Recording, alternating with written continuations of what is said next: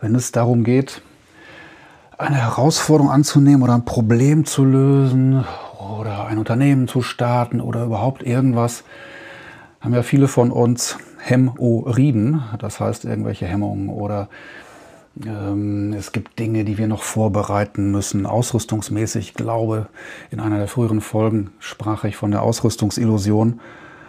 Das heißt, es müssen Dinge erledigt sein, vorbereitet sein, angeschafft sein, damit du überhaupt loslegen kann. Und da finde ich es enorm charmant, was wir aus alten Fernsehkrawallklassikern lernen können. Ne? Da ist dann der James Bond, nicht nur der der Krawaller, wobei vor kurzem oder jetzt immer mehr geworden. Damals war es ja noch Gentleman, dem A-Team und dem MacGyver. Und ich mag ja am liebsten den MacGyver, weil der MacGyver, äh, gespielt damals von Richard Dean Anderson, wurde auch, glaube ich, noch fortgeführt mit einem anderen Schauspieler. Der hat es ja tatsächlich geschafft, aus quasi nichts eine Lösung zu bauen. Das heißt, er hat nur mit Kabelbinder, Draht, äh, einer Dreifachsteckdose und Klebeband hat er quasi Autos zum Laufen gekriegt oder äh, Panzerfäuste gebaut, um Türen wegzusprengen, also alles Mögliche. Immer sehr spektakulär, aber was hat MacGyver gemacht? Er hat das genommen, was zur Verfügung stand und war kreativ. Das heißt so, wie nutze ich ein Schweizer Offiziersmesser, wie nutze ich, was ich gerade dabei habe, was ich gerade kann, kann kombinieren und versuche, ja, etwas Funktionsfähiges daraus zu machen.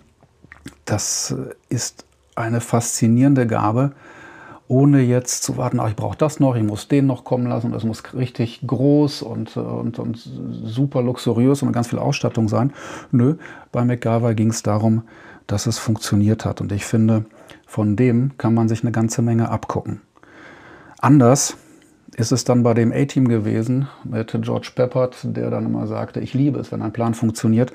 Allerdings hat die ganze Bande ähm, immer ganz schön viel Krawall gemacht, musste unheimlich schweres Gerät auffahren, um mit möglichst großem Aufwand und Krawum und Material äh, eine Lösung herbeizuführen. Sieht spektakulär aus, könnte man vielleicht auch einfacher machen, aber das ist dann so der Show-Effekt bei den Unternehmungen und bei den Herausforderungen, die das A-Team dann bestanden und gelöst hat.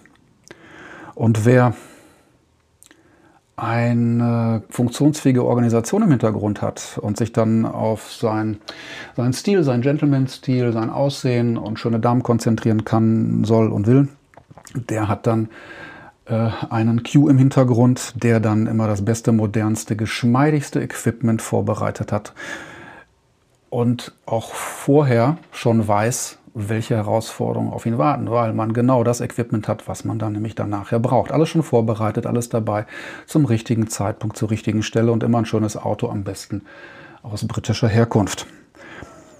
Und wenn ich all die drei nebeneinander stelle, dann finde ich, klar, es darf Luxus sein, aber wenn es um Encounters heißt das, glaube ich, ne? so diese Herausforderungen, die man so hat, die man dann so leistet, damit es losgehen kann, da ist mir doch der MacGyver tatsächlich der Liebste der kreativste, der, der am ressourcenschonendsten arbeitet, der auf die Wirkung schaut, dass es funktioniert und ähm, dabei auch noch ja, ressourcensparsam ist, also braucht wenig Material, auch wenn dann eine ganze Menge kaputt geht manchmal und äh, wenig Geld und kann mit leichtem Gepäck unterwegs sein. Also faszinierend.